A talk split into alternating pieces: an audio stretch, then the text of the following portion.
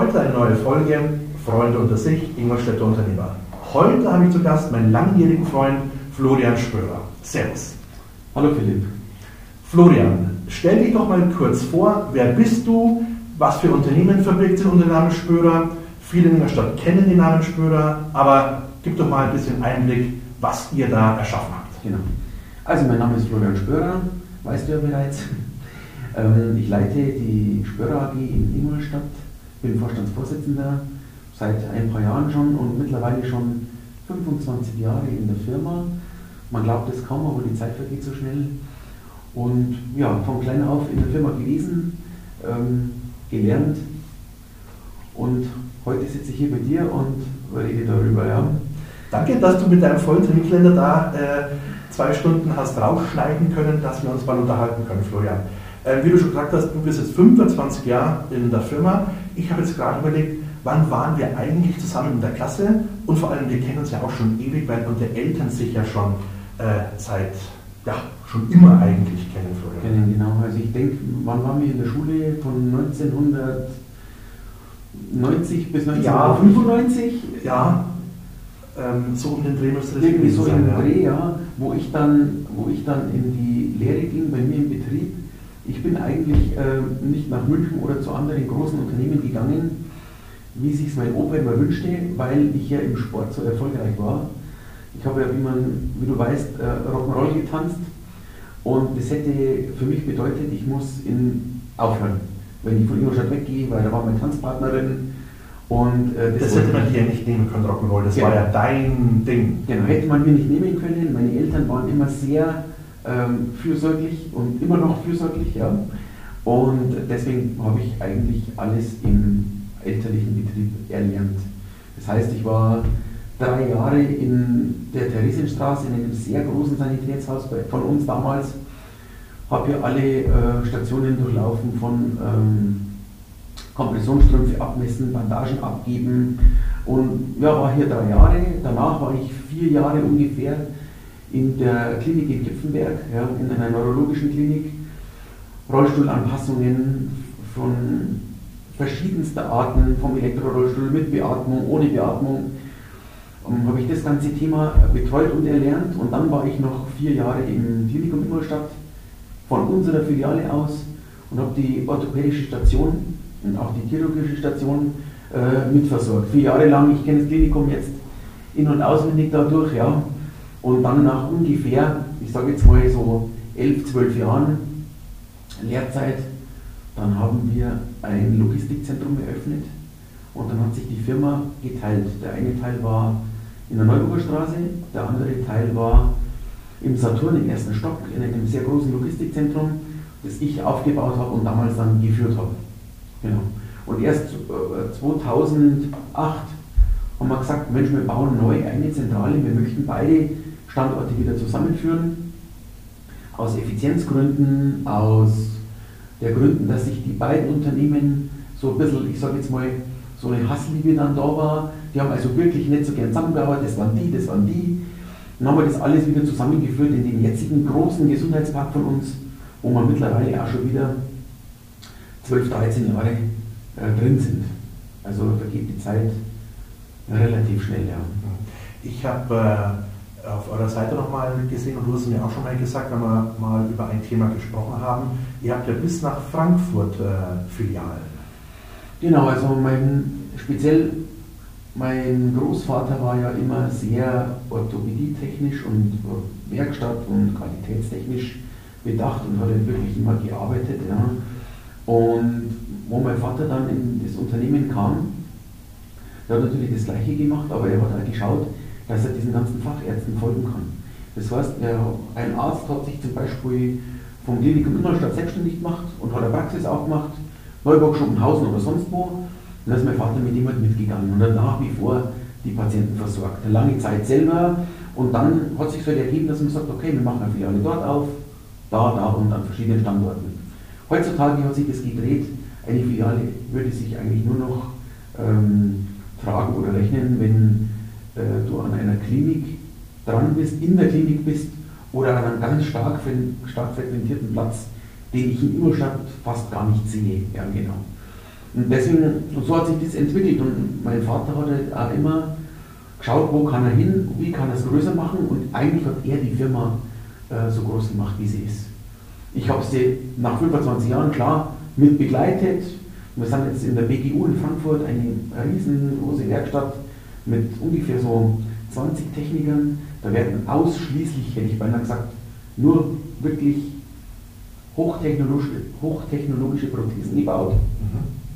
Genium heißen die dann und ähm, Silek-Prothesen und verschiedene, äh, auch Body-Prothesen werden gebaut. Ja, da gibt es auf unserer Homepage einen Film. Also die meisten wissen gar nicht, dass man dann eine Bodyprothese hat, dann kann man wieder baden gehen, man sieht sie schon, aber das ist halt toll, ja. Und ähm, das wird in Frankfurt hauptsächlich gemacht. Wir versorgen zwar die Klinik auch im Standardbereich, ja, also da ist einmal ein Rollstuhl oder sowas, aber in der Regel werden die äh, Patienten sehr stark mit Prothesen versorgt. Ja. Und dann geht es runter bis zum Chiemgau.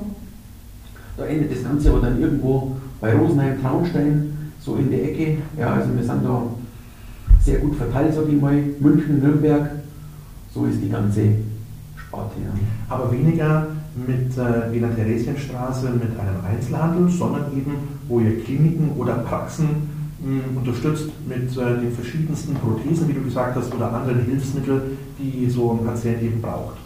Genau, richtig. Also wir haben natürlich schon auch viele kleine Filialen, so das klassische Sanitätshaus, ich kriege eine Einlage, ich kriege einen Kompressionsstrumpf, ich kriege Bandagen, ich kriege verschiedene kleinste Dinge, ich sage vom Blutdruckmesser äh, über, über das alles, ja. Aber natürlich haben wir auch viele, wenn ich von Standorten spreche, dann rede ich immer von einem Produktionsstandort.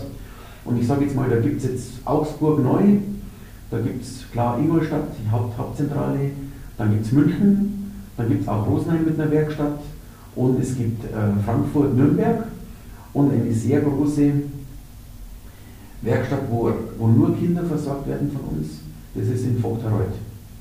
In Vogtereuth, äh, das ist aber bei Rosenheim, ein bisschen außerhalb, da arbeiten ungefähr so, ich sage jetzt mal 45 Techniker, die nur die operierten Kinder mit Fehlstellungen, mit Geburtsfehlern, mit verschiedenen Dingen einfach ähm, bald von uns versorgt werden. Da geht es richtig rund. Das ist in Vogtereuth. Ein bisschen außerhalb, aber das haben wir auch noch. Du sagst der Produktion. Ähm, stellt ihr selber ähm, Prothesen oder andere ähm, Hilfsmaterialien, sagt man da, her? Genau, also wir stellen, also zum Beispiel in Ingolstadt auch, wir haben eine sehr große Werkstatt im Gesundheitspark im zweiten Stock und in die Standorte, wo ich gerade erwähnt habe, haben wir auch also wirklich riesengroße Werkstätten, wo wir praktisch die Prothesen, Orthesen, Korsette, verschiedene andere Dinge, da gibt es ganz viele, natürlich erstellen. Ja, genau. Wir kaufen natürlich, man kauft Kniegelenke, man kauft Passteile, man kauft viele Dinge, aber die werden dann alle von uns verarbeitet am Patienten angepasst, ja. Wo ich immer sage, das ist unser großer Vorteil, es gibt hier nichts, wo man über Amazon bestellen kann bei uns. Es ist wirklich so, der Patient muss zu uns kommen, wir müssen Maß nehmen, wir müssen bei den Kindern zum Beispiel jedes halbe Jahr eine neue Versorgung machen, die wachsen raus. Ja. Also das ist bei uns ein Dreh- und Angelpunkt. Viele Dinge kann man natürlich auch von einem Sanitätshaus online bestellen, ja. Ähm, aber unser Part ist wirklich die Vollversorgung. Das heißt auch, wenn einer zu uns in den Gesundheitspark kommt, möchten wir ihn heute noch voll versorgen können. Die meisten machen das nicht mehr, weil in vielen Bereichen nicht mehr viel verdient wird. Ja, da ist wirklich so, die Marge ist im Keller, die Kassen drücken die Preise weiter. Da muss man dann wirklich schauen, wo man bleibt. Ich muss heutzutage zum Beispiel bei den verschiedensten Kassen einen Rollator von Ingolstadt nach Garmisch liefern und wenn in diesem einen Jahr, wo ich für ein Jahr eine Pauschale kriege, ich sage jetzt mal nicht den richtigen Preis, aber ich sage jetzt mal, für das erste Jahr kriege ich 50 Euro, muss den Rollator nach Garmisch fahren und muss ihn richten, wann er immer kaputt geht. Für das zweite Jahr kriege ich dann weniger, das hat dann, was weiß ich, zwischen 20 und 30 Euro, wo man dann einfach sagen kann, okay, schwierig, am besten ich sage, schmeiß ihn weg, ich schicke dir einen neuen. Ja. Du müsstest dann mit einem Techniker nach Garmisch fahren und dass der die Schrauben anzieht. Dass der die Schrauben anzieht, dass der, ich sag mal, den Korb richtet oder mehr oder weniger die Brems, Bremsteile, den Bauchenzug neu, äh, neu einzieht und neu, neu macht wird. Ja. Und ähm, das ist natürlich schon Wahnsinn, was da draus geworden ist. Ja. Aber der Vorteil bei uns ist ganz klar, es kommt ein Patient in den Gesundheitspark und er ist auch von der Klinik entlassen und er braucht fürs Knie eine Motorschiene, braucht aber eben auch den Kompressionsstrumpf und braucht eben dann im Anschluss auch noch Einlagen. Ja. Er kriegt von uns alles. Er muss nicht wie bei vielen anderen, die machen das nicht, die sind das nicht. Wir haben eine Homecare-Abteilung, das heißt Pflege für zu Hause bieten wir an. Und ich glaube, das ist für den Kunden der Mehrwert, dass er sagt, ich gehe zu seinem Spürer, weil ich bekomme alles auf einmal. Man muss ja heute das Ganze begründen bei der Kasse. Warum, wieso, weshalb. Da haben wir wirklich tolle Leute, die das begründen können, wo die Erfolgschancen echt gut sind. Also kann man sagen, ihr seid ja so ein rundum Vollversorger genau. für einen Patienten, der erst eine Prothese braucht und dann, wenn das ganz schlimm wird, vielleicht eben zu Hause auch eine Betreuung. Genau, kriegt Betreuung zu Hause, wir machen Hausbesuche, wir machen das ganze Thema. Interessant, das wissen ja die wenigsten, sage ich mal, wenn man nur den Ladenspörer eben sieht.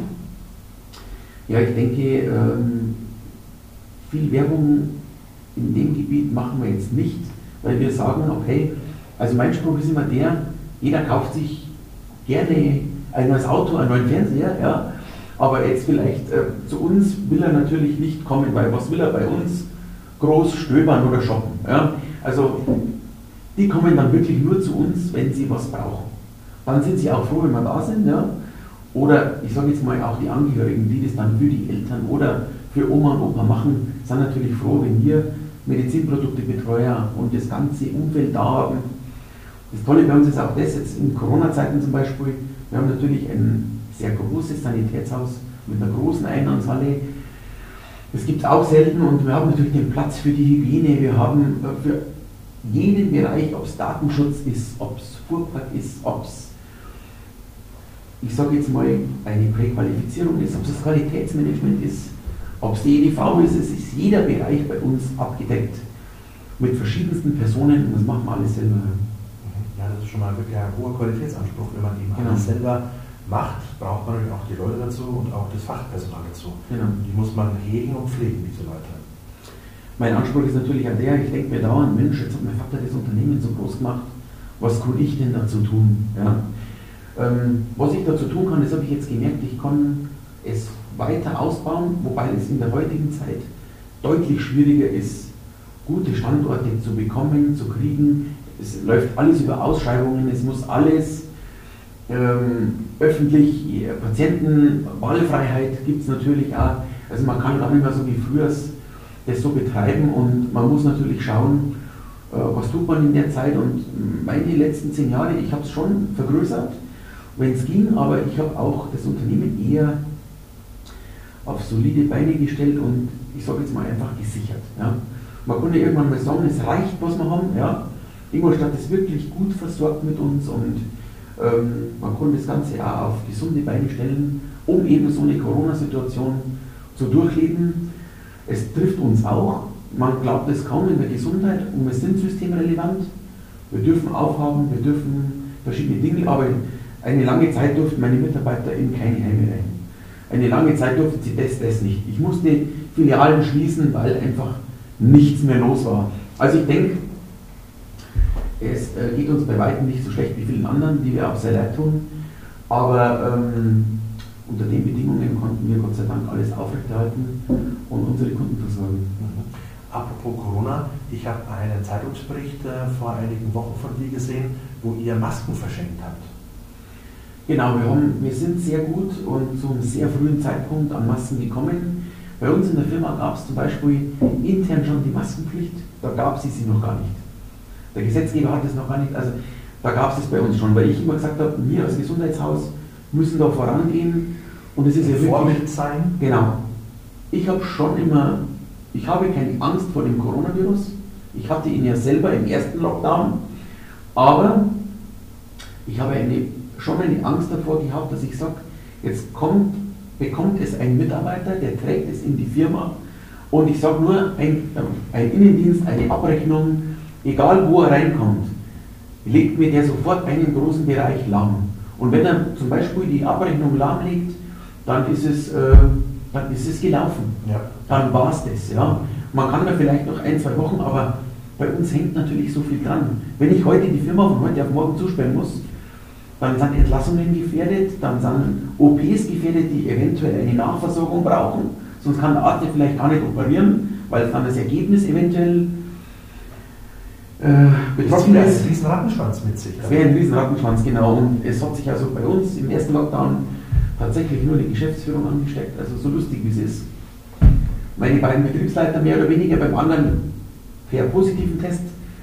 Mein anderer hatte nie einen positiven Test, hatte aber dieselben Symptome. Ich natürlich genauso. Die Symptome waren auch heftig. Also man muss sagen, man wünscht es keinem, du weißt ja auch nicht, wie geht es nächsten Tag weiter was kommt noch dazu oder nicht. Ja? Und ich kann wirklich sagen, ich bin jetzt ja bekannt, dass ich auch gerne esse und so, ja, und ein, also ein äh, Geschmacksverlust und Geruchsverlust zu 100 Prozent. Ähm, ich habe früher nie drüber nachgedacht, weil jeder, der mal einen Schnupfen hat, der, der hat einmal einen Geschmacksverlust. Aber so zwischendrin schmeckt man doch irgendwas, aber du schmeckst gar nichts. Und das war bei mir wirklich mindestens drei bis vier Wochen so. Und ähm, das war schon ein einschneiden, einschneidendes Erlebnis. Ja. Aber jetzt mittlerweile kannst du wieder. Also ich würde sagen, ähm, nach fünf Tests bei mir, wo dann der fünfte endlich negativ war, ja, da war es dann wirklich so, ähm, dass man auch gesagt hat, ja, der Geschmack ist wieder da. Das erste, das ich machen wollte, war nur, nur abends mit meiner Familie eine Brotzeit. Ja. Also es war wirklich nur ich, wo ich einfach nur Brotzeit essen, ja. Und äh, die Geschmacksexplosion blieb aus, ja. Also das hat jetzt bestimmt ein halbes Jahr gedauert. Und ich, ich würde sagen, ich habe 80 bis 90 Prozent wieder zurückerlangt. Ein bisschen was ist auf der Strecke geblieben. Und ich habe auch nicht mehr so ganz den feinen Geruch. Ja. Also ich war früher sehr empfindlich, wenn es irgendwas gerochen hat, war ich gleich erst, oh, ich was. Das habe ich nicht mehr so stark. Das ist auch ein bisschen äh, beeinträchtigt. Bloß ich kann trotzdem sagen, wenn es weiter nichts ist, dann kann man schon glücklich sein. Ja. Mhm. Toll, toll, toll. Genau. Und äh, ja, äh, jetzt muss man halt das Ganze noch weiter, weiter durchziehen. Bei uns in der Firma, wir haben dann natürlich wie alle anderen getrennt, geteilt. Jetzt habe ich Gott sei Dank die viel große, große Flächen und große Büros. Wir konnten teilen. Wir haben viele Leute ins Homeoffice schicken können. Das war für die EDV eine Herausforderung, weil wir haben dann einfach mal schnell so 30 Surface bestellt. Das war die beste Alternative. Ja, das bekommt man zu einem gewissen Zeitpunkt. Manchmal waren ja die Regale leer, die Online-Shops, und man hat nichts mehr bekommen. Genau. Ich habe auch angefangen mit so einem äh, eigenen Testzentrum, auch schon vor langer Zeit. Ähm, das heißt, ein Mitarbeiter aus der Homecare-Abteilung, das ja ein medizinisches Personal bei mir ist, hat sich bereit erklärt, in der Früh in so einer Halle bei mir, wo es jetzt nicht allzu warm ist, wo auch nicht die Mitarbeiter hinkommen, weil wenn er dann dahin gekommen wäre und der Test wäre positiv, dann wäre es ja schon wieder schlecht. Also haben wir natürlich darauf geachtet und haben immer in der Früh so zwei, drei Tests äh, gemacht, aber auch immer nur in dem Fall, wo sich der Mitarbeiter unsicher war oder ein schlechtes Gefühl hatte oder er war wo, wo Corona ist oder war, wo man es dann gehört hat, dann haben wir gesagt, komm, wir nehmen den Mitarbeiter einfach ein bisschen die Angst, dass er andere ansteckt, geschweige denn, dass er es selber hat. So viele Tests waren es dann gar nicht und ähm, ich glaube, wir haben gar nicht 50 Tests gemacht, aber letztendlich haben wir die gemacht, es war gut, ich habe selber mal drei noch gemacht, da habe ich mich nicht wohl gefühlt. Mhm. Die waren dann aber auch, ähm, Gott sei Dank, negativ und somit können wir schauen, wie es weitergeht. Äh, als ich dich vor, glaube ich, zwei Wochen gefragt habe, willst du mal mit unseren äh, oder mit mir den Podcast machen, hast du erst einmal gefragt, oh, was ist das? Du kanntest, glaube ich, gar keinen Podcast. Hast du die zwei Beispiele, die ich dir geschickt habe, angehört? Ich habe mir ein Beispiel angehört davon, genau, ich fand es total interessant. Ich finde ich find die Idee auch gut. Ich bin, sage ich mal so, ich, ich kannte es wirklich nicht, weil ich nicht so der Social Media Typ bin. Ja. Wie gesagt, die Firma Spörer braucht nicht ganz so viel Werbung, wobei ich finde schon, dass die Patienten wissen sollen, was können wir, was tun wir. Ich habe ja eine Marketingabteilung, wir machen da schon viel, also das soll nicht falsch verstanden werden, aber so aggressiv gehen wir natürlich nicht in die Werbung. Ich habe mich mal vor, es ist jetzt glaube ich die achte Spörer Fetale heißt die. Das ist eine wirklich eine Hochglanz- und sehr exklusive Zeitung, die wir versuchen jedes Jahr rauszubringen. Ja. Und ähm, da habe ich mir gesagt, Mensch, ich gehe jetzt überall, wo ich so eine kleine Anzeige habe, raus und wir machen jetzt so eine 20.000 bis 30.000 Auflage selber. Das haben wir dann immer gemacht, damit, äh, mit der IZ zusammen. Das war ganz cool, das war schön, das machen wir weiterhin. Wir verteilen die natürlich an Arztpraxen, an Rechtsanwaltskanzleien, es gibt ja Verteiler ohne Ende, ja. Da steht eigentlich über uns alles drin. Also wir berichten immer, was tun wir, weil ich sage jetzt mal, was vielleicht auch ganz interessant ist, die Spörer AG macht sehr viel im Bereich ähm, junges Mädchen, hat beide Beine verloren, kriegt von uns, ähm, Arzt operiert sie kostenlos und wir bauen für das Mädchen dann kostenlos die Prothese. Ja. Also wir machen ein bis zweimal im Jahr solche Dinge. Ich habe zum Beispiel nach Myanmar einen Mitarbeiter geschickt, wirklich ein schlimmer Ort, ja, der hat mir danach erzählt, er war da knappe zwei Wochen und hat mitgewirkt, dort die Versorgungen zu tun. Also das war toll. Da muss man ja auch sagen, okay, ich gebe ihn zwei Wochen frei. Ja, ja in Myanmar, das ist ein ganz armes Land, da muss ja genau. auch wirklich hinwollen. Was er dann anschließend gesagt hat, ähm, war wirklich äh, Wahnsinn. Ja. Das hat uns auch mitgenommen, wir würden das wieder tun. Ja. Ähm, solche Dinge, wir spenden Rollstühle, also wir, wir machen alles, was da möglich ist. Und, und wir machen bei UNICEF immer mit, mit dem äh, Fitness Run zum Beispiel, ja, da spendet man dann einmal pro Runde und so. Also wir versuchen da schon immer viel zu tun. Ja. Ob man das immer sieht oder nicht sieht, ja, also wir berichten es in unserer Zeitschrift, wir stellen es einmal in, in, in Facebook oder so, bei Spörer AG, da tun wir dann schon relativ viel. Okay. Ähm, du hast ja eingangs noch gesagt, ähm, zwecks dein Rock'n'Roll wolltest du ja auch unbedingt zu Hause lernen, weil das für dich ja damals das Ding war. Da gab es nichts anderes. Für dich war Rock'n'Roll Tag ein, Tag aus. Du hattest, ähm, korrigier mich, du warst mindestens bayerischer Meister. Also ganz kurz, ich mag, jetzt gar keine große Aufzählung machen. Ich war damals natürlich, ähm, ja, man braucht einen Trainer. Ja. Den Trainer muss man sich leisten können. Ja. Ähm, wie gesagt, meine Eltern haben das natürlich immer unterstützt. Ich war natürlich auch aufgeräumt. Das Witzige daran ist das, ich habe immer irgendwas ausprobiert. Ich, ich glaube, wir haben beide schon Tennis gespielt mal. Richtig, ja. Das habe ich aber dann wieder aufgehört. So. Ähm, ich war mal auf die Ski gestanden, ja, war nicht ganz so meins damals. Ich war irgendwann mal im Judo nach zehn Tagen, wo mich einer immer auf die Matte geschmissen hat, na, war dann auch nicht meins. Fußball nach zwei Tagen war nie meins. Ja, und da gab es mal einen Freund früher und der hat gesagt, hey, kommst du mal mit, ich mache einen Rock'n'Roll-Kurs. Und dachte ich, naja, also, das ist gar nicht meins. Aber ich bin mit ihm mit, mein Freund macht's, mache ich es wieder. Ja, und an, an dem ersten Rock'n'Roll-Kurs, das erste, was man machen muss, man muss versuchen, im Takt zu klatschen. Ja, und jeder Kind, was weiß, was ein Takt ist oder Taktgefühl. Und jetzt hat damals eben mein Freund, ich sage extra keinen Namen, äh, der hatte halt kein Taktgefühl. Und ja, und ich hab's. Und wenn man, entweder man hat es oder man hat es nicht, das zu lernen ist ganz scheiße. Wenn ein Mensch Kontaktgefühl hat, dann kann er tanzen sein lassen. Ja. Wahrscheinlich ein Klavier spielen oder was auch immer, wo man Takt braucht. Und ich hatte und habe dann gleich seine Tanzpartnerin zugewiesen bekommen und er hatte dann keine mehr. Aber das hat alles damals, ich war ja noch jung, ich war glaube ich acht oder neun, das hat ja alles die, die, die unsere äh, Rock'n'Roll-Trainerin damals dann gemacht, im ersten Kurs. Dann war die Freundschaft auch erledigt, weil ich ja seine Tanzpartnerin gekriegt habe. Ich konnte aber mit acht Jahren äh, nicht viel dafür. Ja. Gut, war so. Ja, und mit dieser Tanzpartnerin, äh, das weiß ich nur gut, da bin ich dann halt ziemlich zügig deutscher Meister geworden, genau. Das war aber die Schülerklasse. Juniorenklasse, dann auch wieder deutscher Meister und so steigst du immer auf und C-Klasse, B-Klasse ging es dann weiter, wo dann auch so Todeswürfe und so Zeit kommen. Da habe ich natürlich immer natürlich geschafft, bayerischer Meister, süddeutscher, deutscher Meister zu werden. Und in der Juniorenklasse, das war ich nur gut, da bin ich dann einmal, das war so das Highlight bei mir, da war ich auf einer Europameisterschaft, da bin ich halt Vize-Europameister geworden, das war 1996, wenn ich mich nicht täusche. Ja. Mit 18 Euro so, ja, so 17, 18 bin ich dann ähm, Vize-Europameister geworden in Lyon. Der Franzose wurde dann natürlich äh, Europameister. Ah. Das war schon klar. Aber normalerweise gibt es ja beim Rock'n'Roll immer, man tanzt eine Vorrunde, man tanzt eine Zwischenrunde. Wenn ganz viel Konkurrenz ist, hat eine zweite Zwischenrunde und dann das Finale. Ja. Und bei so einer Europameisterschaft oder Weltmeisterschaft in einem anderen Land in eine Runde weiterzukommen, ist dann schon schwierig, ja, und ich bin halt wirklich weitergekommen und ja, war schon recht cool. Aber es ging ja bis zum ein anderes separates Trikot nur für diese Runde.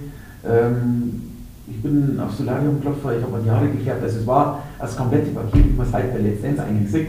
Ja. Aber natürlich ist Rock'n'Roll, also wenn du eineinhalb Minuten oder zwei Minuten Kür hast mit Akrobatik, das ist wie wenn du einen 800 Meter Sprint hinlegst, dann bist du also kaputt. Ja. Das ist voll Leistung. Also, genau, voll. Wenn du das nicht machst, ähm, wenn du dann nicht Kondition trainierst, dann geht das nicht. Heutzutage mache ich es nicht mehr, weil ich habe ja Familie und würde sagen, Rock'n'Roll-Sport, also da hat man dann immer Ärger mit den Freundinnen, die man dann so hat. Mhm. Das bleibt dann nicht aus. Bei mir war es immer wirklich so, ich habe immer die Tanzpartnerin, das waren meine, äh, wie sagt man, wie du der Freund bist, so waren das meine, ich habe die ja besser gekannt, ja. fünfmal zwei Stunden die Woche, wie meine Freundin damals. Ja, und wir waren halt befreundet. Ja. Und bei mir war immer der Ehrgeiz sehr hoch. Ich musste eigentlich immer meine Tanzpartnerin dazu bewegen, so viel Ehrgeiz zu haben. Und warum habe ich aufgehört? Meine damalige Tanzpartnerin, die ist dann als Au pair nach Amerika. Und dann war so ein Jahr Pause und ich war immer schon ein bisschen scheu, so jetzt wieder eine neue Tanzpartnerin. Ich habe es dann nochmal probiert, aber die war aus Neumarkt und es war dann eben weit zum Fahren und ja. dann war ich ja schon in der Firma und dann war es zeitlich nicht mehr möglich. Und nicht zuletzt, man arbeitet seinen Körper auf. Also das geht wirklich auf die Knochen. Das muss ja auch eine finden, die das gleiche Level beträgt als Tanzgegner. Ich glaube, dann nach knapp, ich sage jetzt mal, nicht ganz 20 oder 18 Jahren, habe ich dann nicht aufgehört. Ja. ja. Genau. Aber das hat dich einfach fast schon ähm, genau. voll äh, eingespannt und das hat dich komplett begleitet. Komplett begleitet, habe mich von äh, sämtlichen, äh, ich sage jetzt mal, Alkohol, Drogen rauf. Von der Straße Genau, komplett weghalten und natürlich äh, habe ich nie geraucht in meinem Leben, habe nie großartig sowas gemacht. Das ist halt bei mir so, ja. Ich bin halt so der Typ, also Alkohol schmeckt mir nicht, das darf ich jetzt wirklich normal, wenn, wenn wir uns treffen und sagen, der Abend muss jetzt einmal so sein, dann ist er halt mal so, ja. aber sonst. Oder wie bei unserem letzten äh, Klassentreffen, das wir noch 2019 ja äh, gehabt haben, genau. da trinken wir wieder mal ein Bier, wenn überhaupt, hast du, glaube ich, bloß Radler drunter. Genau, das ist ja super, genau. Ja. Gott sei Dank haben wir auch mal wieder Klassentreffen gehabt. Hätte ich nie gedacht bei, bei, einer, bei meiner Klasse, bei unserer Klasse. Ja.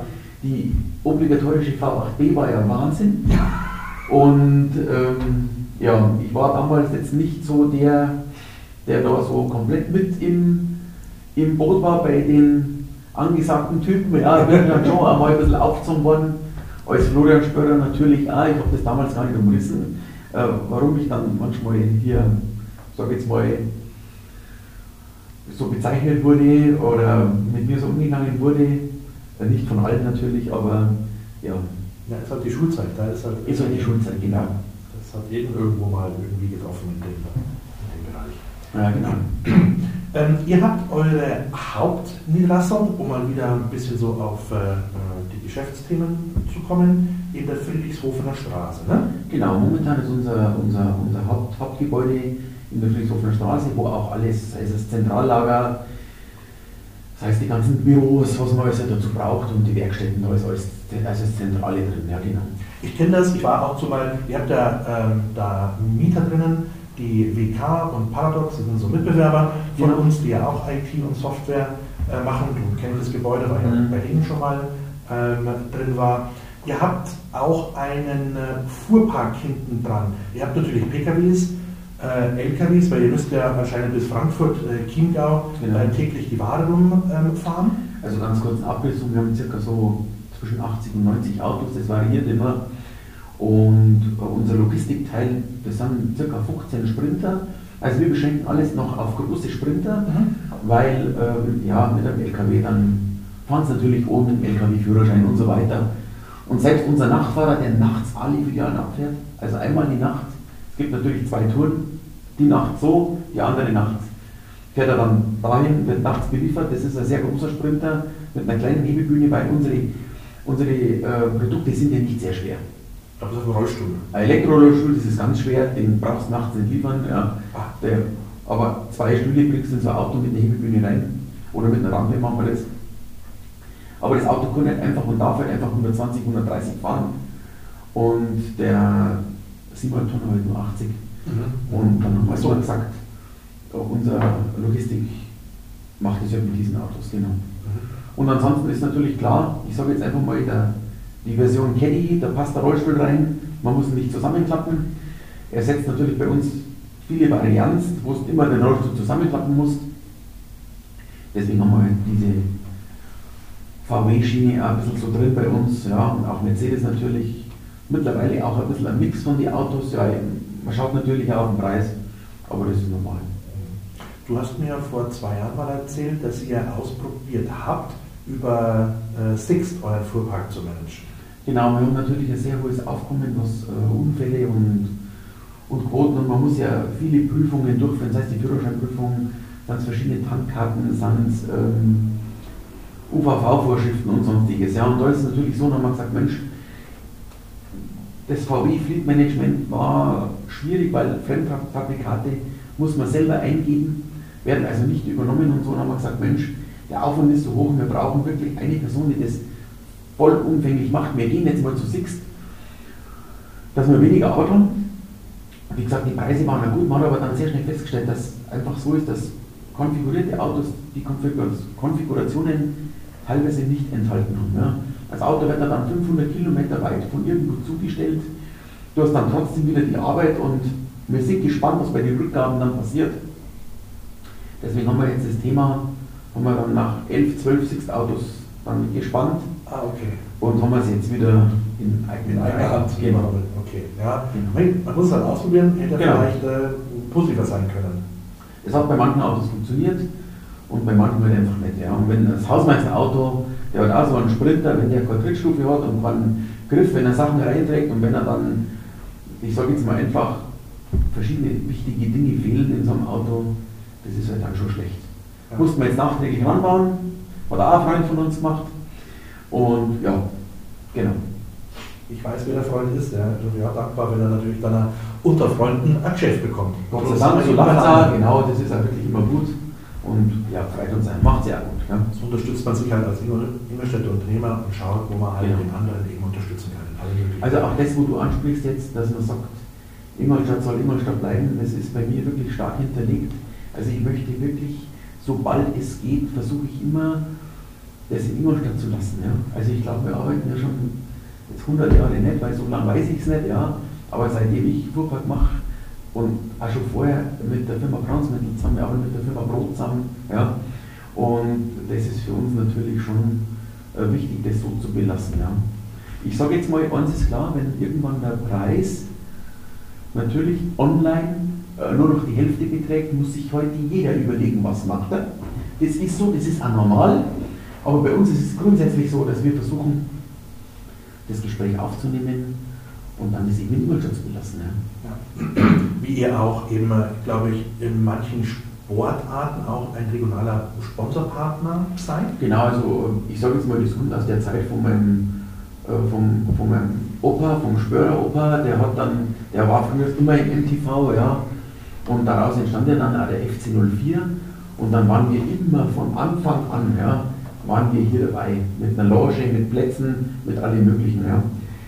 Da hat man natürlich irgendwann mal gemerkt, okay, so eine 10er Loge, die kannst Leute einladen und belegen, belegt man natürlich sehr schwierig. Viele darf man gar nicht mehr einladen. Da sind dann diese ganz tollen Compliance-Gründe ja. alle da. Dann wurde es immer schwieriger, dann hast du Leerstände oder du verschenkst Karten. Dann haben wir uns jetzt ein bisschen auf weniger Karten mal beschränkt. Und ja, jetzt schauen wir mal, was passiert. Wir sind auf jeden Fall dabei. Und wir haben eine gute Kooperation mit ihnen. Also wir machen ja die Gesichtsmasken für Spieler, wir machen die Schienbeinschoner, wir machen also da in der Versorgung das ganze Programm und das ist äh, eine gute Kooperation. Seid ihr in anderen Sportarten auch noch ähm, präsent? Wir waren lange Zeit im Eishockey präsent, also ein Mann mit einem Versorgungskoffer immer da, ja. Aber irgendwann habe ich halt auch mal gesagt, also man muss einmal, ähm, ich kann nicht überall so viel Sponsoring betreiben und haben wir gesagt, okay, wir widmen uns jetzt dem Thema Fußball halt. Mhm. Ja. Natürlich sind wir dabei, wir sind in der Zeitung mit drin, wir machen da schon mit. Aber uns ist halt eben wichtig, dass man sagt, solche Sachen wie diese, ich sage jetzt mal, ein Kind dann zu versorgen und das den Eltern zu ermöglichen und das einmal herzuschenken, weil es der Arzt operiert, weil das durchweg so halt, ist uns halt dann in dem Moment auch wichtig. Ja. Und da machen wir halt auch viel. Du hast vorhin äh, kurz mal auf dein Handy geguckt, weil ich äh, das Thema Grün angesprochen habe. Ihr habt, glaube ich, ganz viele Photovoltaikanlagen auf Dächern.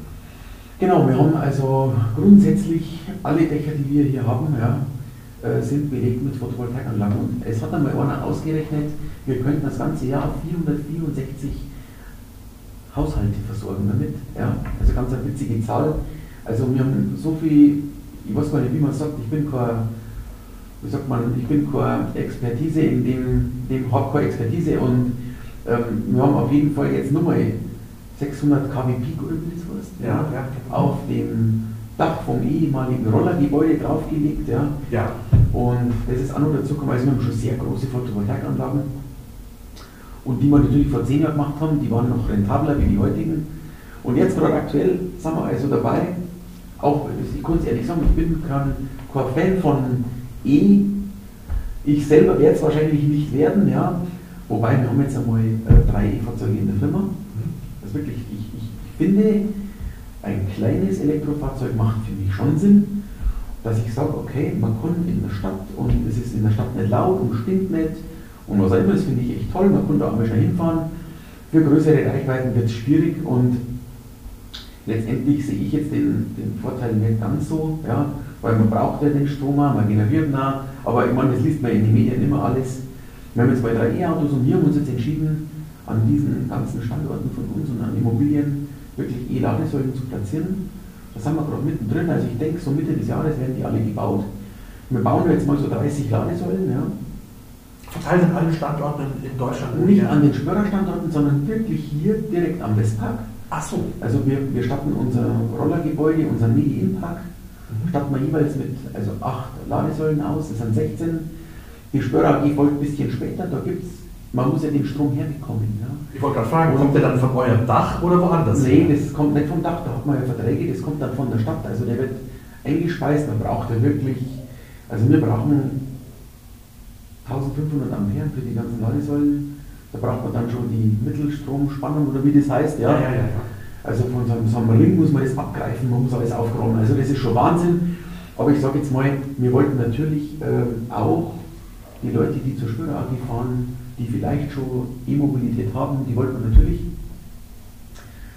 Lieferanten, die zu uns kommen, die kurz aufladen und unsere drei eigenen E-Autos jetzt mal, die wir gerade testen, wollen wir natürlich auch aufladen. So, so, genau. Weil ja, wie du schon gesagt hast, aufgraben. Ich glaube, das müssen ganz speziell gekühlte Leitungen sein, die dann zu diesen Ladensäulen, äh, Ladesäulen dann äh, führen. Also gestern waren die Stadtwerke da von Ingolstadt, das war ein tolles Gespräch. Ähm, ja, das sind also, ich glaube, vier ganz, ganz dicke Kabel. Man muss, wir müssen extra eine Trafostation bauen, mhm. weil es die alte nicht mehr hergibt. Und ja, wir nehmen es mal in Angriff. Also im E-Thema, wenn ich kein Fan bin, ich ähm, denke, das wird jetzt erstmal kommen, bis vielleicht andere Firmen, wie sagt man da, den E-Fuel oder den Wasserstoff wieder neu voranbringen. Genau. Ja. Und da muss man einfach mal gucken, wir sind auf jeden Fall dabei und bieten das an und ja. Ähm, wenn wir schon da so bei Elektromobility äh, sind, zum Thema Digitalisierung weiß ich, wir waren vor zwei Jahren auch schon mal zusammengesessen. Ihr habt ja doch eine ziemlich große Serverlandschaft. Ihr habt wahrscheinlich auch in den Geschäften verschiedene äh, Digitalisierungen vorangetrieben. Du hast vorhin gerade gesagt, ihr habt Mitarbeiter im Homeoffice, muss ihr natürlich auch dann Geräte dafür kaufen, IT-Sicherheit. Ähm, erklär doch mal gerade zu den Themen, wo wir zusammen saßen, wie groß ist eure Serverlandschaft? Hm. Also das ist so, wir haben ein eigenes EDV-Team mittlerweile oder schon auch länger. Wir haben einen ganzen Raum von der Server, ich glaube wir haben 40 verschiedene Server stehen und ähm, ich glaube die Kilometer an Kabel in unserem Haus, die sind brutal, ja, aber nichtsdestotrotz, das muss alles äh, gewartet werden, das muss alles überprüft werden. Ich denke, wir sind schon vor vielen Jahren ziemlich mit der Digitalisierung vorangeschritten, weil wir natürlich auch, wir scannen alles ein. Also wir benutzen Windring, ja, wir scannen alles ein schon seit Jahren. Ich kann es noch sagen, weil mein, mein, mein Lager für die Aufbewahrung der Dokumente wird immer kleiner, ja.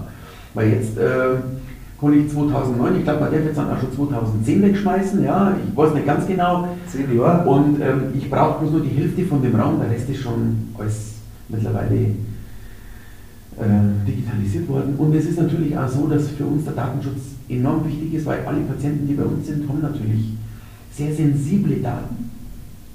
Und da gibt es natürlich in Ingolstadt auch ein, ein, ein befreundetes Unternehmen, die uns natürlich diese Datentonnen, die ja dieses ganzen, den ganzen Müll, das ganze Thema für uns natürlich da sauberst entsorgen, verbrennen, was der Geier, was die alles tun, ja. Und unsere Datensicherheit sehr hoch ist. Also bei uns, wenn einer, ich sage jetzt nur mal, er kriegt Einlagen, und das ist jetzt noch gar nicht so schlimm ist, ich glaube, kein Mensch hat ein Problem damit, wenn er bei uns aus der Firma geht, sieht einen anderen, der hat jetzt Einlagen bekommen.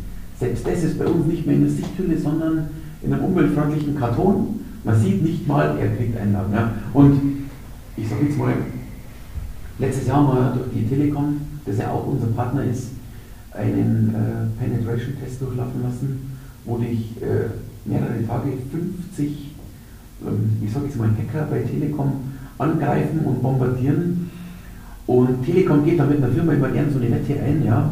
Die sagen, ähm, irgendwie, wenn du nur 50% bestehst von dem Test, dann äh, musst, musst, du was zahlen. Ja. Wenn du besser abschneidest, musst du nichts zahlen. Und bei uns war es tatsächlich so, äh, wir haben also über 80% erfüllt. Ja. Die mussten uns dann mehr oder weniger zum Essen einladen.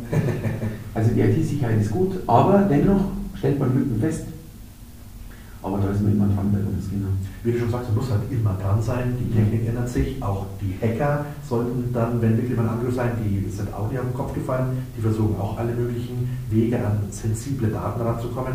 Ja. Man muss halt immer einen Schritt voraus sein und wahrscheinlich auch ein oder mehrere Mitarbeiter abstellen, die immer wieder auf den neuesten Themen in Stand der Technik sind. Ja. Ich meine, wir haben natürlich ein Warenwirtschaftssystem, wir haben, wir haben fünf Mitarbeiter, die sich nur ich sage immer die Brain-Werkstatt, ja, die sich wirklich nur mit Prozesse beschäftigen. Ja. Sei es über unsere Software, sei es über die Logistik, die ja auch, also die Autos haben kein Peilsender oder so, ja, aber die haben halt so ein, Smartphone dabei und wir sehen und wir terminieren auch, ich sage jetzt mal, die Logistik terminiert es so, dass es keine Irrfahrten groß gibt. Die gibt es immer mal, ist klar, Kunde nicht da oder nicht angetroffen, aber das wird bei uns natürlich alles. Man versucht die zu minimieren, wo es geht. Genau, richtig, ja. Okay. Und dann sind natürlich aber auch alle Standorte natürlich verbunden oder sind dann auch äh, dezentral bei den Standorten dann? Ja, also alle Standorte sind mittlerweile mit dem VPN mit uns verbunden. Wir haben, glaube ich, in Ingolstadt, das haben es wenige, ich konnte nicht sagen, was man da für eine Bezeichnung findet, aber wir haben eine Internetleitung von Gigabit, irgendwas ganz Großes, sehr brutal und äh, sonst wird es nicht funktionieren. Man hat schon separat mal den einen oder anderen Server noch in der Filiale, wie in Frankfurt zum Beispiel. Aber ich bin nicht so tief im Thema, aber ich denke, auch den, der kommt weg. Ja. Und ich denke, auch irgendwann kommen unsere Server alle weg. Ja. Du sparst dir die Kühlung von dem Serverraum und du wirst irgendwann das Ganze wahrscheinlich in ein paar Jahren nur in der Cloud haben. Ja. ja weil der Aufwand dann einfach viel zu groß ist, wenn du dann noch äh, genau. Mitarbeiter hast, die dann auch sich dann um den Serverraum kümmern. Genau, wir haben so schon viel, viel administrative Arbeit zu tun da braucht man dann selber nicht ja. Habt ihr denn auch eine App oder Mitarbeiter-Apps, die vielleicht dann die Zusammenarbeit ähm, erleichtern? Also wir haben natürlich ein, ein Intranet, ja, wo viele, Intranet sagt es ja schon, wo viele Dinge drin sind, vom Personalfragebogen bis zum, wie ich komme in eine Firma, ich werde geleitet. Wir haben auch verschiedene so Broschüren, dann ein Lehrling von Go, der kriegt erstmal wirklich, es gibt so bei uns so Mitarbeiter, die sich speziell um Auszubildende kümmern. Ja? Und die gehen dann her, die kriegen wirklich eine Broschüre, die kriegen sie an die Hand gedrückt noch, weil es in dem Moment das Beste ist, da steht drin, was muss ich tun, wenn ich neu anfange, wo muss ich hingehen, wo finde ich was, also sowas gibt es bei uns natürlich. Ja, genau. Habt ihr gerade Auszubildende? Also wir haben sehr viele Auszubildende, also ich glaube im, im besten Jahr haben wir 30 Auszubildende gehabt, genau. Es wird nicht immer leicht mit den Auszubildenden, zumal in der heutigen Zeit nicht immer der elterliche Haushalt dahinter steht. Haben wir auch schon mal festgestellt, aber in der Regel sind wir sehr darauf erpicht. Also einer meiner beiden Prokuristen, der kümmert sich um das Thema sehr stark. Und die Auszubildenden werden bei uns nicht alleine gelassen. Die werden, um die wird sich wirklich gekümmert. Es werden auch die Noten angeschaut. Also das ist nicht so, ja, du machst Ausbildung und wir haben den Ansatz, wir wollen jeden übernehmen. Mhm. Ich glaube, das hat es jetzt erstmal einmal gegeben, wo wir einen nicht übernehmen konnten. Da waren die Gründe anders gelagert, aber sonst werden die bei uns übernommen. Das summiert sich jetzt auf wie viele Mitarbeiter? Wie viel habt ihr? Wir haben jetzt, ich sage jetzt mal, grob 300 Mitarbeiter. Ja, das variiert natürlich immer mal ein bisschen so drauf runter, aber circa 300 Mitarbeiter. Über alle Standorte hinweg? Über alle Standorte und die meisten Mitarbeiter, das muss man dazu sagen, es gibt Firmen, die haben 500, 600, die haben viel Teilzeitkräfte, bei uns ist es wirklich kaum Teilzeit. Also bei uns ist alles in Vollzeit. Ja. Jetzt äh, hast du äh, mir vorhin schon so einen kleinen Hinweis gegeben, äh, mit einem äh, fast Tränenauge, dass ihr dieses Jahr 120 Jahre alt? 100. 100. Heuer haben wir, also 1921 ist es gegründet. Ich habe das Gründerdatum auch noch nicht herausgefunden. Ich bin noch dran. Ich wollte eigentlich letztes Jahr, beziehungsweise das Jahr davor habe ich schon mir Gedanken gemacht, was machen wir denn, ja. Und ich habe tolle Ideen gehabt fürs 100-Jährige. Und ich glaube, da muss man einfach ein bisschen die Hand nehmen. Und das haben auch die Mitarbeiter verdient bei 100 Jahren, das ist ja Wahnsinn. Und ich konnte es schlichtweg einfach äh, nicht machen. Also wir haben uns wirklich dazu entschieden, zusammen, wir machen jetzt gerade gar nichts. Weil das Problem ist das, wenn ich was machen würde und bei mir würden sich dann die Leute anstecken, ähm, wäre nicht so toll, ja, und will ja auch keiner. Und ich weiß auch jetzt aktuell noch nicht, wenn ich so drüber nachdenke, mache ich es dann nächstes Jahr, wenn es 101 ist, ja, feiere ich dann das 100-jährige nach. Ich weiß es nicht, ja. Wir haben uns dann letztes Jahr dazu entschieden, unseren Mitarbeitern einen Corona-Zuschuss zu geben. Das haben wir zweimal gemacht, einmal nach dem ersten Lockdown, einmal vor Weihnachten. Haben wir gesagt, komm, wir haben für 100-Jährige kein Geld gebraucht oder ausgegeben oder werden es nicht tun heuer. Äh, auch eine Weihnachtsfeier findet nicht statt. Ja. Und ähm, ich glaube, jedem ist in der Zeit mehr geholfen, wenn er vor Weihnachten weiß, ich kriege noch mal ein bisschen Geld, ich komme beim liebsten was schenken oder ich brauche es sowieso.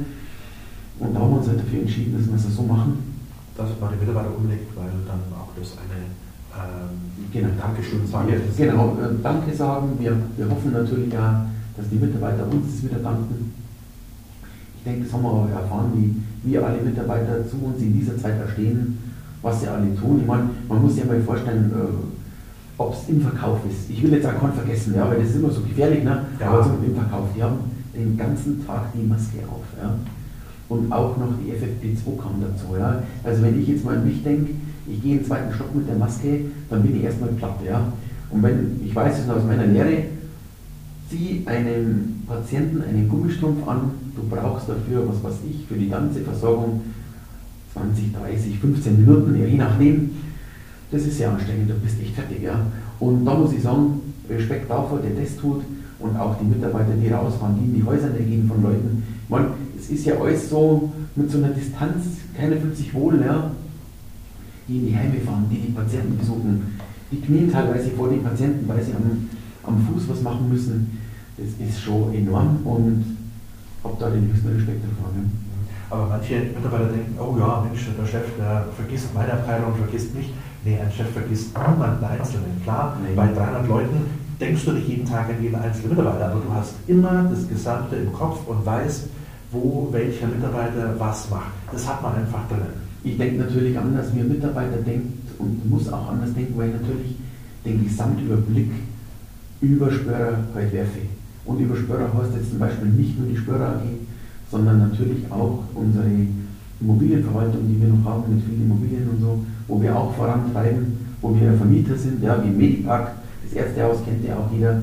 Und ähm, das natürlich äh, muss auch gemacht werden. Ja. ja. Ähm, ich habe mir noch eine äh, Frage aufgeschrieben, die ich äh, so zum Schluss hinstellen wollte. Wir haben ja jetzt doch schon einiges äh, ähm, besprochen, was ziemlich äh, spannend war, um halt das Unternehmen auch mal wirklich äh, ein bisschen zu verstehen, auch ein bisschen Einblicke zu haben. Äh, du hast doch mit Sicherheit in den letzten Jahren wo du in der Firma bei bist, das ein oder andere vielleicht schon in der Lehre Lustiges erfahren, aber ich denke mit 300 Mitarbeitern oder wenn man den ganzen Tag in der Firma ist, hat man doch die eine oder andere lustige Geschichte, die man mal erzählen kann. Bei uns gibt es natürlich schon auch lustige Geschichten, das muss man natürlich schon sagen, ja. Auch unsere letzten Weihnachtsfeiern waren natürlich auch legendär. Wir machen immer sehr, also ich versuche an der Weihnachtsfeier das triste Leben von den Mitarbeitern dann halt aufzuwerten, dass sie das ganze Jahr sowieso haben. Ich meine, man muss einmal schauen, was machen wir das ganze Jahr, das ist nicht toll was man alles oft ansehen muss. Ja, das ist ja das wahre Leben. Und deswegen gibt es bei uns alle zwei Jahre natürlich schon eine mega Weihnachtsfeier, die dann auch mit Motto versehen ist. Und natürlich passieren viele lustige Dinge. Einige lustige Dinge sind auch makaber, ja, die möchte ich jetzt an dieser Stelle gar nicht erzählen.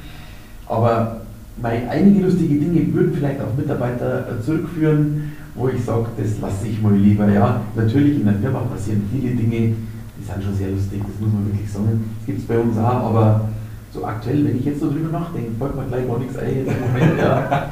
Weil das letzte Jahr war dann weniger lustig bei uns. Ja, Ja. das stimmt. Aber ich, speziell meine Person, also mir geht der Humor nie verloren. Ich stehe immer auf und bin eher Hauptsache. der lustige Typ. Ja, genau.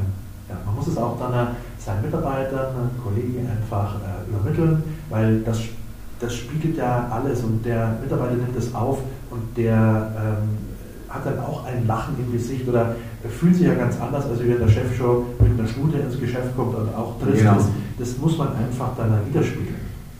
Genau. Ich meine, bei mir ist es mittlerweile so, ich schaffe es natürlich nicht, alle persönlich irgendwo zu besuchen. Ähm, es wäre jetzt auch falsch, das immer zu tun, weil ich meine, es gibt ja wirklich bei der Spörer AG mittlerweile eine gewisse Hierarchie und dann ist es halt der Chef, der dann in der Filiale war oder da ist, ist auch gut. Ich habe mit dem wieder Kontakt und so. Aber nichtsdestotrotz bin ich natürlich schon immer in allen Filialen auch mal vor Ort, ja. Und ähm, besuche die Mitarbeiter oder bin da gern für Gespräch bereit.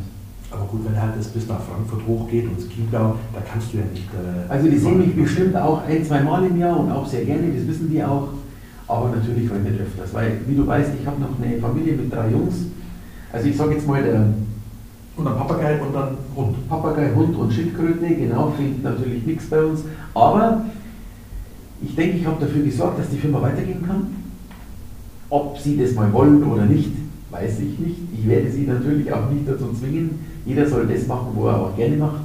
Aber ich denke, der eine oder andere könnte schon Lust haben, äh, die Firma weiterzuführen. Und das wäre auch schön, weil man muss von mir wissen, ich bin schon ein wahnsinniger Traditionsmensch, ja, habe viele Sprüche, viele Gedanken auch an meinen Opa und dann nehme ich natürlich ganz viel von meinen Eltern mit. Und, und so handelt man oft. Ja. Und bei mir so auch die Zahlen, klar, die lügen nicht, so du immer. Aber bei mir entscheidet auch wahnsinnig viel mein Bauchgefühl. Und ich glaube, das war bis jetzt immer richtig. Und ja, das nimmt man dann beim, beim Familienunternehmen so mit. Ähm, was mir so gerade in den Kopf geschossen ist, was mich auch wirklich mal persönlich interessiert, ähm, ja, ich kann mir unter Prothesen oder unter so Hilfsmittel, was ihr habt, ähm, einiges vorstellen.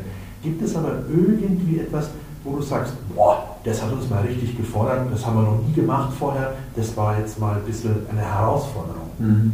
Also es ist natürlich so, dass du zum Beispiel, es werden äh, russische Patienten eingeflogen in die Kliniken, in die verschiedensten Kliniken, und äh, die wurden dann in ihrem Heimatland operiert. Und man stellt halt fest, okay, man, man muss sich einen Stumpf vorstellen und der Knochen drunter ist nicht rund, sondern spitz abgeschnitten worden. Ne? Jetzt ist natürlich so, der steht raus, da kann man keine Prothese bauen. Ja? Oder der würde immer auf, auf den spitzen Knochen drücken. Also man sieht schon, in anderen Ländern wird das, äh, die Operationen gehen da ganz weit auseinander. Und dann muss man schauen, okay, wie wird danach operiert. Meine Leute sind dann auch schon weit vor der OP da und sagen, pass auf, so können wir die Prothese besser fassen, besser stützen. Und was man natürlich auch, auch erleben, ist das, dass man sagt, wir haben ja so ein Exoskelett. Was? Ein? Ein Exoskelett, das heißt, ein querschnittsgelähmter Patient bekommt um sich herum ein Exoskelett angezogen und kann damit gehen. Genau. Es ist ja so, ähm, das kostet, also so eine Versorgung kostet 120 bis 130, 140.000 Euro. Äh, Das muss erstmal von der Kasse genehmigt werden, das ist klar, das ist ja für die Kasse wahnsinnig.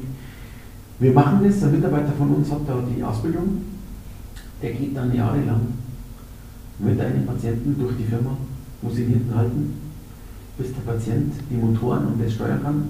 Du gehst da wie ein Roboter, du machst da Geräusche wie, ich sage jetzt mal Terminator, ja. Aber letztendlich, er kommt in die Horizontale, er, ist, äh, er kann gehen, ja. Ich meine, das ist schon eine Leistung. Die Motoren und die Akkuleistungen werden auch hier immer besser. Und wir haben es tatsächlich geschafft, dass es einer geschafft hat. Dann gab es einen riesen Rückschritt, der hat sich dann sein Oberschenkel gebrochen, den er ja gar nicht spürt. Also hat es dann eine lange Zeit gar nicht gespürt, dass er sie gebrochen hat. Aber ähm, er ist dann wieder mobil geworden und übt jetzt wieder weiter und äh, schauen wir mal, was, was passiert. Genau. Das ist ja interessant. Das sind dann äh, komplette Ganzkörperskelette. Wie hieß das Genau, nochmal? Das Wort? Exoskelett. Also außenrum, ja genau. Und da versorgen wir dann die, die. Patienten. Auch, auch ganz spannend, in Vogtereuth, die Kinder, die zum Beispiel keinen Unterschenkelknochen haben, der dann als ganz kleiner Hüftspan rausgenommen wird, eingesetzt wird und dann über Jahre so groß gezüchtet wird, bis das Kind einen fast normalen, langen zweiten Unterschenkel hat. Und die haben auch praktisch ähm, so Fixateure extern, was das? Fixateure extern, die wir dann praktisch immer, die werden angebaut und durch den Knochen geschraubt. Und wir tun praktisch die ganzen Federn, die ganzen Mechanismen außen dann alle paar, je nach was der Arzt fordert, weiterschrauben, dann wird der Knochen wieder gebrochen, dann wird er wieder gedehnt, dann muss er wieder wachsen, dann wird er gebrochen, dann wird die Feder wieder gespannt, dann wird er wieder größer der Fuß und so kriegt man das hin, dass die Kinder ganz normal später laufen können. Das sind jetzt so Erlebnisse, wo ich sage, ja, das ist Wahnsinn, wenn ich mit, ich habe drei Kinder, wenn ich nach Vogtereuth fahre in die Klinik und kriege mit, oder bei uns in der, in der Produktion, kriege mit, wenn da, ich sage jetzt mal, da sind ungefähr zwölf Kabinen, da sind dann zwölf Kinder mit die Eltern. Da ist ein Geschrei, ein Getobe, ein Gemache, das ist Wahnsinn. Wenn ich da früher reingefahren bin, wo ich noch keine Kinder hatte, ja, da bin ich reingegangen, ja, das ist halt die Versorgung, da denkst du nicht nach. Genau. Aber wenn du selber Kinder hast, dann denkst du schon, Wahnsinn, was die mitmachen. Vor allem, die Eltern müssen ein Leben lang fürs Kind da sein, ein Leben lang. Das ist schon mächtig. Also immer wieder, ich fahre gleich auch nicht gern, wie ich ehrlich bin, weil es schon, du fährst dann heim, denkst du, oh, wie viel Glück man hat. Ja, ja.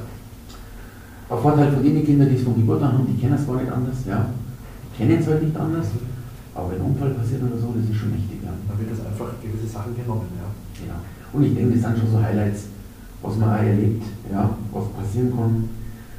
Oder ein Mädchen hat zum Beispiel, muss der Fuß weg. Nachts schlaft man ja ohne Prothese, ja, und die steht nachts auf, vergisst es und fällt auf den Stumpf, bricht sich den Stumpf. Genau, sowas kann passieren. Das sind schon schlimme Dinge, die, die denkt man oft gar nicht, ja, aber das ist natürlich schon. Der Alltag ist dann einfach Der Alltag, da. Mhm. Aber ich sag mal, das wissen meine Leute mittlerweile besser wie ich. Ich führe das Unternehmen, bin manchmal schon auch vor Ort und da, aber natürlich nicht stetig. Ja. Ja, du hast ja gelernt, du warst ja äh, über Genau. diese ganzen Jahre, wie du gesagt hast, warst du richtig ja, Ich war eigentlich aktiv im Unternehmen drin, genau. Und das hat auch Spaß gemacht, ja, das muss man auch sagen. Und natürlich, das Tolle ist das, es gibt Firmen, da äh, baut der Orthopädietechniker die Prothese nicht fertig. Das heißt, die Abteilung gibst, die andere macht dann das Kniegelenk, die andere baut sie zusammen und die andere Abteilung äh, gibt sie dann an Kunden ab.